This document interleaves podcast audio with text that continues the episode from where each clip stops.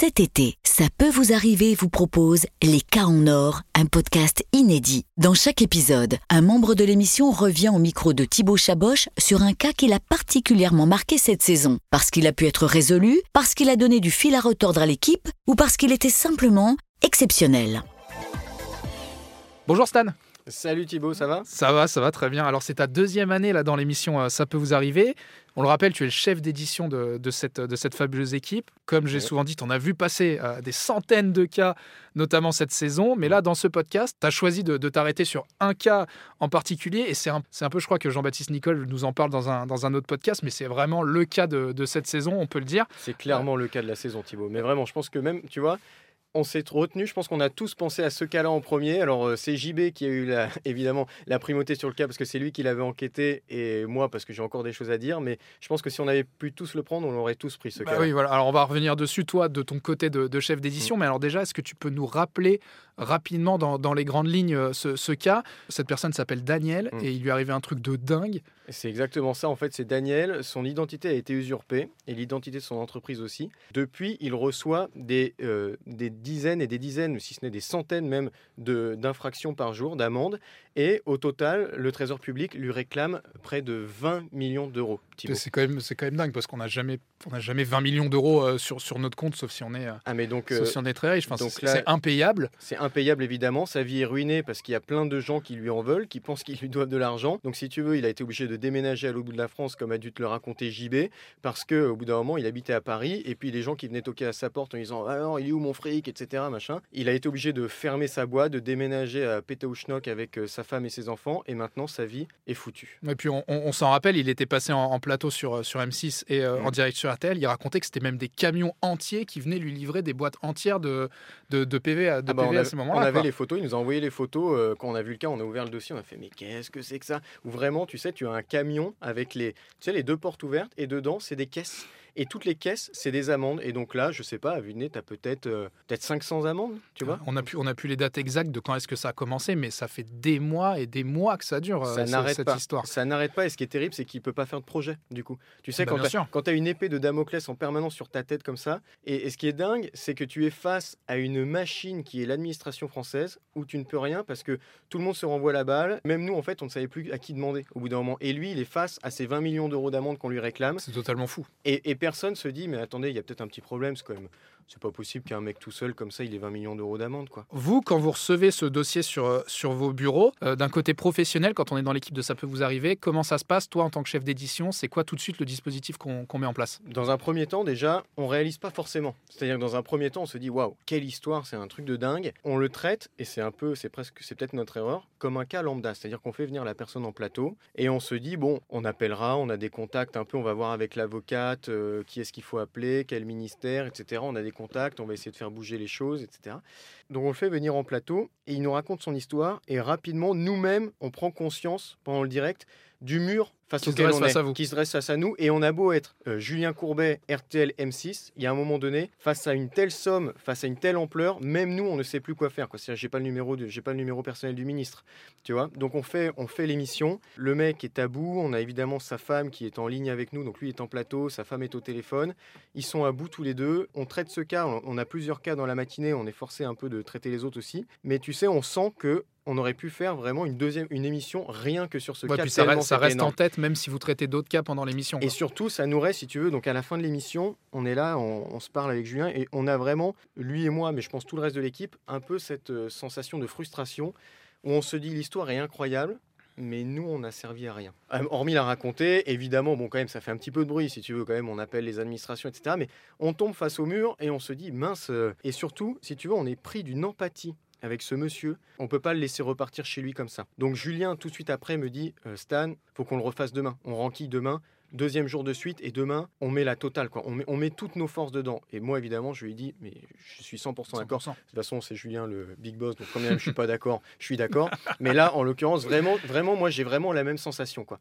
Donc, j'appelle tout de suite Daniel, alors qu'il il est en train de partir. Je lui dis, Daniel, euh, je sais que vous avez un train là. Est-ce que vous voulez pas rester avec nous? On refait votre dossier demain. Je sais pas encore ce qu'on va faire, Mais là, je peux vous dire qu'on va donner un coup de pied dans la fourmilière. Il est presque content. Il est tellement, il est tellement au bout du rouleau que donc il se dit oui, bien sûr, je, je reviens demain. Donc il Bah, prend un hôtel. Et puis comme tu dis, en fait, quand les, quand les auditeurs viennent en plateau chez vous en direct, c'est qu'ils n'ont ils ont pas tout de suite appelé RTL, ils ont essayé d'abord de résoudre un peu leurs, de- leurs affaires par leurs propres moyens, mais là vraiment, il était vraiment au bout du bout, il savait plus quoi faire à ce moment-là. Exactement. Et donc ensuite, euh, je remonte à la rédac. Donc moi, évidemment, en tant que chef d'édition, je suis aussi responsable des envoyés spéciaux. Mais je réfléchis pas tout seul. J'ai des chefs, j'ai Alain Hazard, j'ai Hervé Robin, toute l'équipe. On réfléchit ensemble. On se dit, qu'est-ce qu'on met en place, quoi? Et donc finalement, on décide déjà d'envoyer Atina chez, chez sa femme, chez Daniel. Atina, c'est notre envoyé spécial dans le sud-ouest de la France. Juste déjà pour se rendre compte de ce que c'est d'être à leur place, que les auditeurs, que les téléspectateurs aient vraiment conscience et que ça fasse du bruit aussi, si tu veux, sur les réseaux sociaux, etc. Donc on, va, on a Atina qui va là-bas et qui sort les caisses, qui déballe les caisses comme ça, qui les met sur la table, sur la table basse et qui te sort des montagnes de PV, comme ça, on les voit, tu vois, qui en plus te sort des PV qui n'ont ni queue ni tête. C'est-à-dire, voilà, donc là j'ai un PV, euh, si vous voulez, euh, le euh, 16 juin à 19h à Marseille, et juste à côté j'ai un PV, c'est le même jour, même date, même heure, mais euh, c'est à Carcassonne, donc à deux endroits complètement différents. Donc vous voyez, pour montrer que ça n'a ni queue ni Mais tête. ce qui est bien maintenant que c'est diffusé sur RTL et M6, c'est qu'en plus c'est visuel avec vos envoyés Ouais. spéciaux.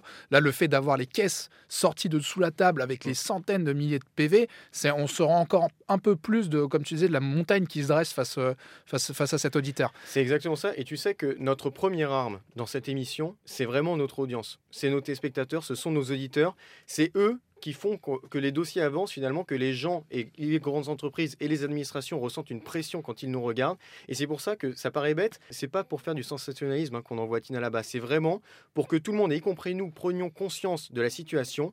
On a la dame qui est là-bas. On est chez elle. On se rend compte de ce qui se passe. Évidemment, elle est au bout du rouleau. Et comme ça, déjà, on a notre audience, si tu veux. On a, on a un million et demi de personnes qui nous regardent et qui nous écoutent et qui se rendent compte de ce qui se passe. Et qui, derrière, sur les réseaux sociaux, sur les courriers et tout, qui envoient et qui nous supportent. Et puis Et déjà- derrière, derrière, il y a eu plein de, on s'en souvient, il y a eu plein de reportages sur les JT euh, à la télé, il y a eu plein de, de papiers qui ont été faits dans, dans les journaux de Exactement. presse écrite. Sur le web, il y a eu des, des dizaines d'articles faits là-dessus, donc ça a vraiment eu un, un écho euh, national. Exactement, mais ça, ça c'est aussi, donc c'était, c'était le but, et aussi parce qu'on a travaillé à la rédaction là-dessus. Évidemment, moi j'ai appelé Atina, par exemple, je lui dis, Atina, euh, euh, vois avec, euh, je sais que tu as des contacts chez Sud-Ouest, par exemple, qu'ils avaient fait un article, on appelle TF1, on appelle France 2, on, on bouge toutes les, toutes les rédacs un peu comme ça qu'on connaît, pour qu'ils fassent des reportages là-dessus, justement pour faire du bruit eux aussi, ça a marché, puisque le lendemain, ils passent au JT de 13h en simultané sur TF1 et sur France 2, l'article dans Sud-Ouest, enfin je ne sais pas combien de médias ont fait euh, des sujets là-dessus, mais ça, ça a marché. Donc il y a Atina déjà, premier envoyé spécial. Maxence, Maxence Gilles, qui est un, autre envoyé spécial, ce serait bien que tu ailles au ministère de la Justice. Je dis Yasmine, Yasmine Mifoleto, ce serait bien que tu ailles au ministère de l'Intérieur. Elle y va, elle me dit, euh, il me renvoie vers plutôt l'économie. Je dis, ok, très bien, va à l'économie du coup. Donc, si tu veux, le matin même, on Donc a au final, vous avez été à trois ministères différents. Trois- fait vraiment les grands moyens là. trois ministères différents avec des envoyés spéciaux qui tapent à la porte comme ça, qui récupèrent les contacts presse, qui harcèlent, qui envoient des mails, qui envoient, qui sont là avec les vigiles à sécurité, avec le dossier, tu sais, qui, qui transmettent le dossier. Enfin, ça n'arrête pas, sans compter que nous, on, ça les appelle. En même temps, on, a- on continue d'appeler, on harcèle. Et puis au bout d'un moment, on lit les documents parce qu'évidemment, tu as des centaines et des centaines de pages. Et à 18h, je tombe sur une ligne à un moment donné où je vois qu'en fait, euh, dans les papiers, on lui suggère finalement de se tourner vers le défenseur des droits. J'appelle Tu deviens presque enquêteur toi aussi en fait ouais, au ouais. final. J'appelle le service presse défenseur des droits, etc.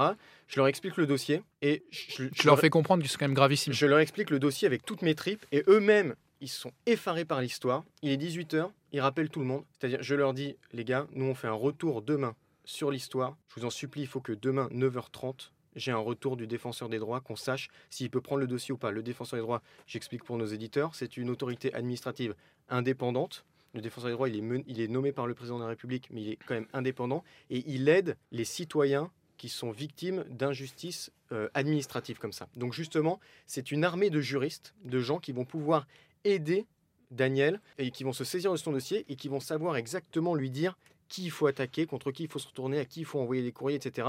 Et qui en plus ont quand même des contacts et peuvent un peu euh, retourner l'administration et savoir euh, voilà, que, que, que les choses avancent. Même du côté du défenseur des droits, euh, à 20h, ils me rappellent, ils disent Ok, c'est bon, je vous aurez un retour de quelqu'un, d'un de nos juristes, demain matin, 9h30. Tu vois, même eux, de leur côté, ils ont compris la gravité de la Ouais. situation. Là, ce cas, on arrive, nous, à l'antenne, on est tous à 200%, on a trois envoyés spéciaux, on a le défenseur des droits qui est sur le coup aussi, on a nos négociateurs et tout. Enfin, ça, ça nous arrive quand même assez régulièrement, mais là, je suis vraiment rentré chez moi à la fin et je me suis dit, euh, je crois qu'on... je crois vraiment qu'on a fait un, un grand pas pour cette personne. C'est crois- ça qui est génial dans cette a émission, en fait. Mm. Tu vois, je, je me suis vraiment dit, alors là, aujourd'hui, on a fait quelque chose de fort. Quand on l'a peut-être sauvé la vie. Tu vois, c'est pas encore terminé, parce qu'évidemment, 20 millions d'euros, enfin, tu sais, évidemment, ça ne peut pas se faire en un jour. Mais déjà, sache qu'on a fait tellement de bruit que l'après-midi même, on a reçu un mail du cabinet de Bruno Le Maire, alors ministère de l'économie, qui nous a dit transmettez-nous le dossier, on regarde, on s'en occupe. C'était justement ça, ça, ça ma question ensuite. JB en a parlé dans, dans le podcast, mais bon, là, évidemment, comme tu Mm. dis, l'enquête, c'est en cours. Ça risque d'être résolu, mais ça prend un temps monstre parce que bon, bah, c'est l'administration. Le cas, est tellement, euh, le cas est tellement énorme. Mais moi, dernière question que j'avais pour toi, même si le cas il est dramatique, c'est quand même, je trouve, euh, passionnant en tant que chef d'édition de, de pouvoir gérer un tel dossier, de pouvoir être en lien avec trois ministères différents sur une seule, euh, sur une seule enquête, d'avoir en lien Julien Courbet, les envoyés spéciaux qui se chargent du cas. Enfin, moi, je trouve ça personnellement euh, passionnant. Là, c'était incroyable. Et c'était incroyable parce que j'avais vraiment le sentiment qu'on faisait une émission de dingue, y compris pour euh, nos auditeurs. Tu sais, j'avais l'impression que on avait mis toutes les cartes qu'on avait à notre disposition et qu'on balançait tout. Tu sais vraiment qu'on avait toutes nos Ouais. munitions. On mettait vraiment la puissance RTL M6, mais dans toute sa splendeur. Si tu veux, en deux ans d'émission, moi, j'ai pas un autre cas sur lequel on ait mis autant d'envoyés spéciaux comme ça, tu sais, sur le même cas, en même temps, des ministères, mais enfin, c'était- vraiment dingue. Il n'est pas encore sorti d'affaire, mais mine de rien, son dossier avance. Et vraiment, tu vois, depuis qu'on a fait cette émission, parce qu'on lui parle quand même de temps en temps à Daniel, tu sens qu'il a retrouvé l'espoir. Et puis vous, vous, vous avez joué votre rôle de, mettre en lumière ce cas-là, Ouais. débuter l'enquête, mais derrière c'est tellement énorme que ça dépend même plus de, de vous, ça dépend des autorités, euh, des autorités au-dessus. Mais vous, vous avez joué votre rôle à fond euh, là-dessus. Si tu veux, il était face à un mur, il avait plus de perspective. Ils étaient enfin, vraiment limite de la dépression, ce qu'on peut comprendre. Bah, c'est totalement fou. Et là, d'un coup, on a retourné un peu, on a retourné l'univers médiatique français. Il, s'est- il- il a, il a tous les journalistes de France qui sont venus chez lui. Il a été recontacté par euh, des autorités, par le défenseur des droits, etc., qui lui filent vraiment un coup de main.